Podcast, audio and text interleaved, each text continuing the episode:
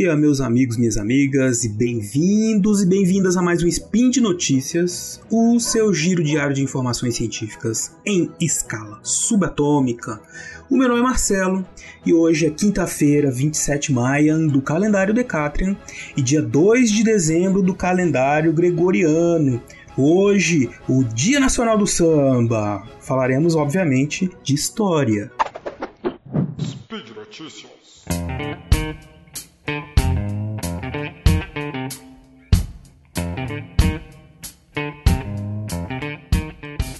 Como muitos de vocês sabem, né, o Dia Nacional do Samba está sendo comemorado atualmente em diversas, diversos lugares do Brasil, tem sido cada vez mais falado na mídia, mas ele tem uma história, né? É uma história da origem do, do dia, né?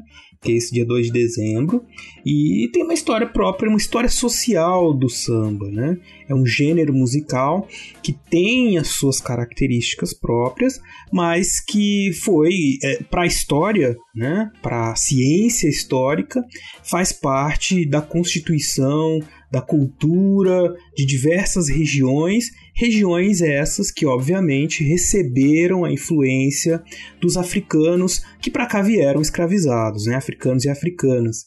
É, antes de falar dessa história, tem uma, uma, uma lenda lendária que fala da origem do Dia Nacional do Samba, é, ligada à ação, à iniciativa de um vereador baiano é, chamado Luiz Monteiro Costa.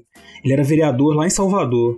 Ele, na década de 60, quando o Ari Barroso esteve pela primeira vez em Salvador, ele instituiu né, essa data de Nacional do Samba em homenagem à, à composição do Ari Barroso é, anterior, né, da década de 30, é, que se chamava Na Baixa do Sapateiro, uma música que foi interpretada pela Carmen Miranda e que acabou tornando muito conhecida uma região do centro histórico de Salvador, né? E com o passar do tempo, essa data acabou sendo a, incorporada, né? Primeiro ela era mais comemorada no Rio de Janeiro e em Salvador, duas sedes tradicionais, assim, duas cidades em que o samba tradicionalmente é muito forte e esteve muito presente na formação social dessas cidades. Uh, mas hoje em dia, né, não estou falando nenhuma novidade para vocês aqui que vocês já devem ter ouvido falar hoje, alguém falando sobre o Dia Nacional do Samba. Né? Então vamos falar um pouquinho agora sobre a história dessa música, né, desse gênero musical.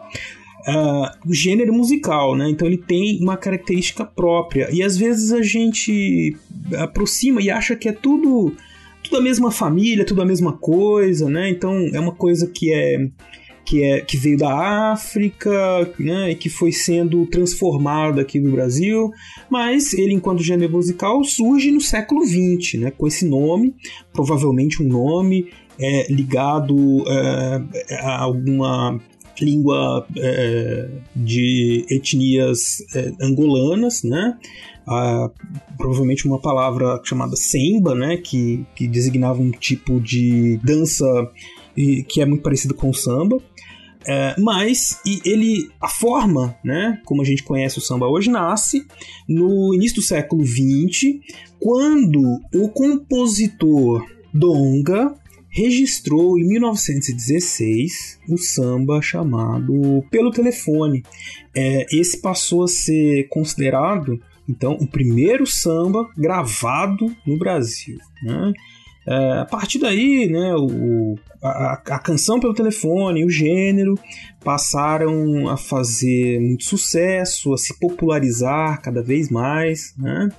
É evidente que no começo ele tem, ele passa por um sofre um preconceito, né, como tudo que é feito pelos negros no Brasil por conta do racismo, ele é mal visto, ele é colocado numa posição de música inferior. E apesar do grande sucesso que ele vai alcançando entre as classes populares, né, se espalhando por toda a sociedade. É, e, e, ele vai se desenvolvendo. Ele já era fruto né, do desenvolvimento, da, da, da ligação de diversos matrizes culturais presentes no Brasil de então, né, de danças, de estilos musicais, durante os anos 20, os anos 30, ele continua esse processo, né? É, ele não é uma, uma música que nasce pronta, né? Lógico, por ser vivo, então ela vai mudando. E ele, uh, do século XIX, né, dos contatos né, dos músicos, diversos gêneros musicais e danças que existiam no Rio de Janeiro no século XIX, como a polka, o machixe, o lundu, o shot, eh, foi surgindo o samba. Nos anos 20 e nos anos 30 ele também continua esse processo, né? É, até chegar nos anos 30 com sucesso comercial, né? E uma popularidade bastante grande. O, o samba ele é alçado à categoria de de é, patrimônio nacional, né, de símbolo da identidade nacional. Eu acho que isso que é, mais importante, né, a gente usar essa expressão, símbolo da identidade nacional. É, nos anos 30, não custa lembrar o contexto, é o período que é, nós passamos logo depois de, uma, de um movimento que alguns chamam de revolução, né, de um golpe de Estado em 1930, com a ascensão do Getúlio Vargas. Aí há uma série de transformações políticas e econômicas no Brasil. Uh, notadamente, o que acontece é que nós perdemos, nós não perdemos, mas grupos políticos mais ligados às cidades e à indústria, né, há uma visão de modernização, que, que pregavam uma visão de modernização do Brasil, eles, eles ascendem ao poder, né, liderados pelo Vargas, Vargas, né? Uh, e começa então uma política de, é, de reforço dessa identidade nacional, né?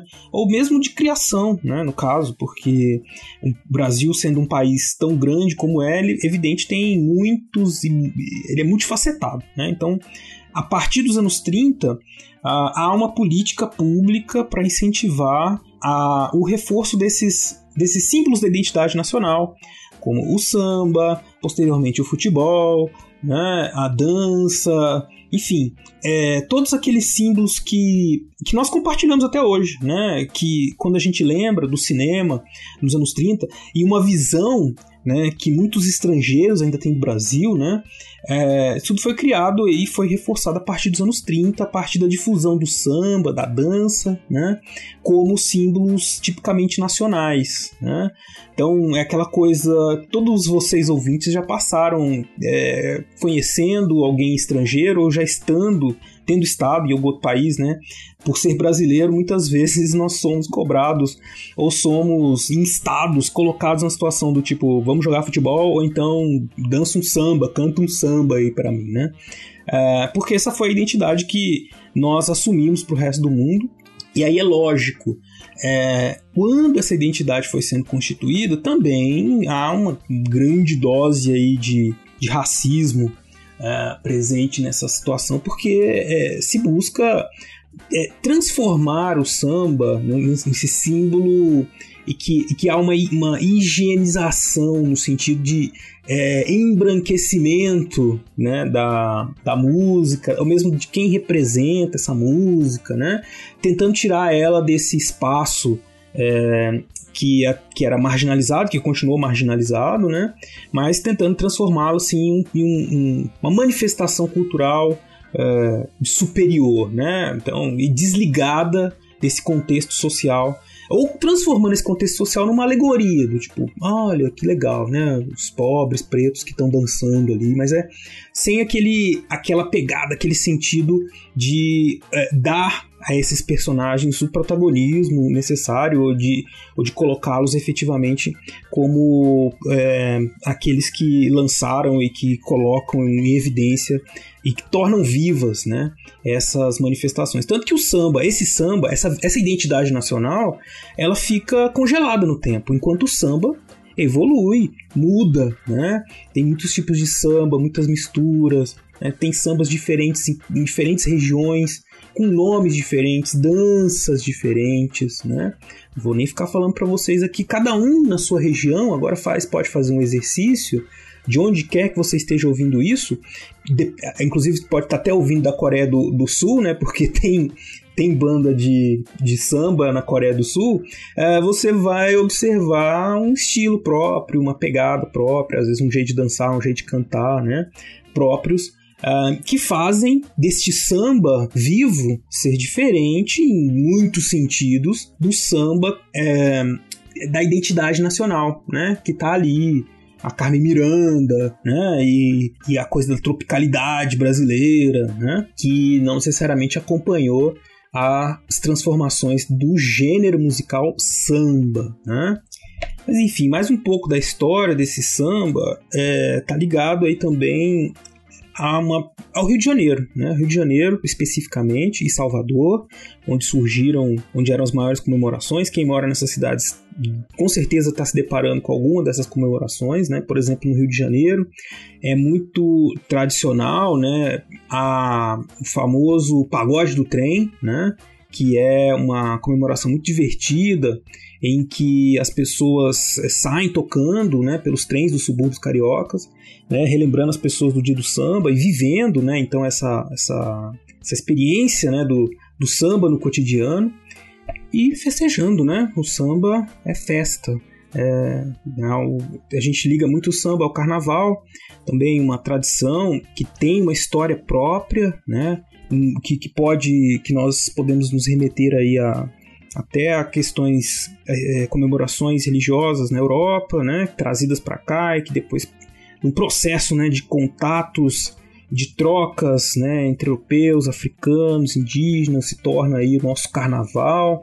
É, tem uma história própria do carnaval junto com o samba, né? Quando o carnaval é, e isso é importante falar porque eu não falei ali atrás, né? Ele também se torna, o samba e o carnaval se tornam símbolos nacionais, né? Também esse estilo, a, o, o Estado varguista tem interesse em controlar isso tudo, transformar em, eu vou usar uma palavra que, sintetiza bem isso, que é domesticar a cultura popular para que ela se encaixe nos moldes uh, ordenados, né, de uma de uma de uma identidade nacional fixa que possa ser absorvida pela maioria da população. Né? Então, é, por fim, né, nós temos aí uma história do gênero musical que é ligada à presença dos africanos no Brasil, as danças que já existiram, que existiram durante os séculos uh, da presença africana por essas terras, a mistura com outros ritmos populares nos diversos subúrbios, especialmente de Salvador, né? Depois, a vinda destes ritmos a, para o Rio de Janeiro, em meados do século XIX, mais misturas e com danças, né? Até nós chegarmos ao século XX e um momento em que a gente institucionaliza o samba, né? No sentido de que ele se torna cada vez mais popular, abrangente, né? Os diversos estilos de samba presentes no Brasil, né? Eles vão se aglomerando, apesar de manterem os seus nomes, e nós temos aí essa reflexão né, sobre a identidade nacional e o samba, mas o que fica, e eu acho que o que a gente tem que aproveitar disso, dessa história toda é a vivência né, da música, da musicalidade brasileira, é, conhecer o samba, conhecer a história do samba, afinal, é, este que é o Dia Nacional do Samba, é um dia para a gente pensar da importância desse ritmo, pra, não só nessa questão da identidade nacional, evidente, mas também para valorizar a, a, nossa cultura, a cultura do nosso povo, as, as culturas né, da nossa população, a nossa capacidade de criar um ritmo tão é, genuína, genuíno, né, e tão empolgante, envolvente, que deixa maravilhadas, maravilhados as pessoas do mundo inteiro, né? Então não é algo que nós devemos ignorar. Ao contrário, precisamos celebrar. E é isso que este Spin de Notícias trouxe para vocês hoje: a celebração do samba, da história social do samba. Muito bem, é, eu termino por aqui. Eu gostaria de lembrar a todos vocês que os links né, dos, das notícias de onde é, vocês podem encontrar mais informações sobre a história do samba estão no post desse episódio. Deixem lá seus comentários, sua letra de samba favorita, né, é, os seus elogios, sua crítica, uh, enfim, vamos conversar ali pelo portal Deviante. Eu queria lembrar vocês que esse podcast só é possível acontecer por conta do seu apoio no patronato do SciCast, no Patreon, no padrinho do PicPay. Um grande abraço, aproveitem o dia do samba, que amanhã é sexta-feira e amanhã tem mais Spin de Notícias. Um abraço a todos vocês.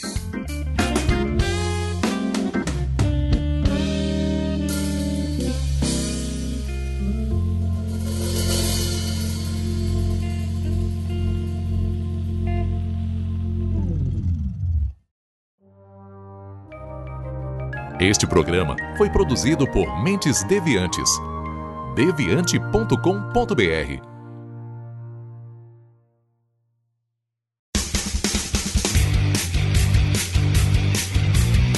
Cortes, edição de podcast.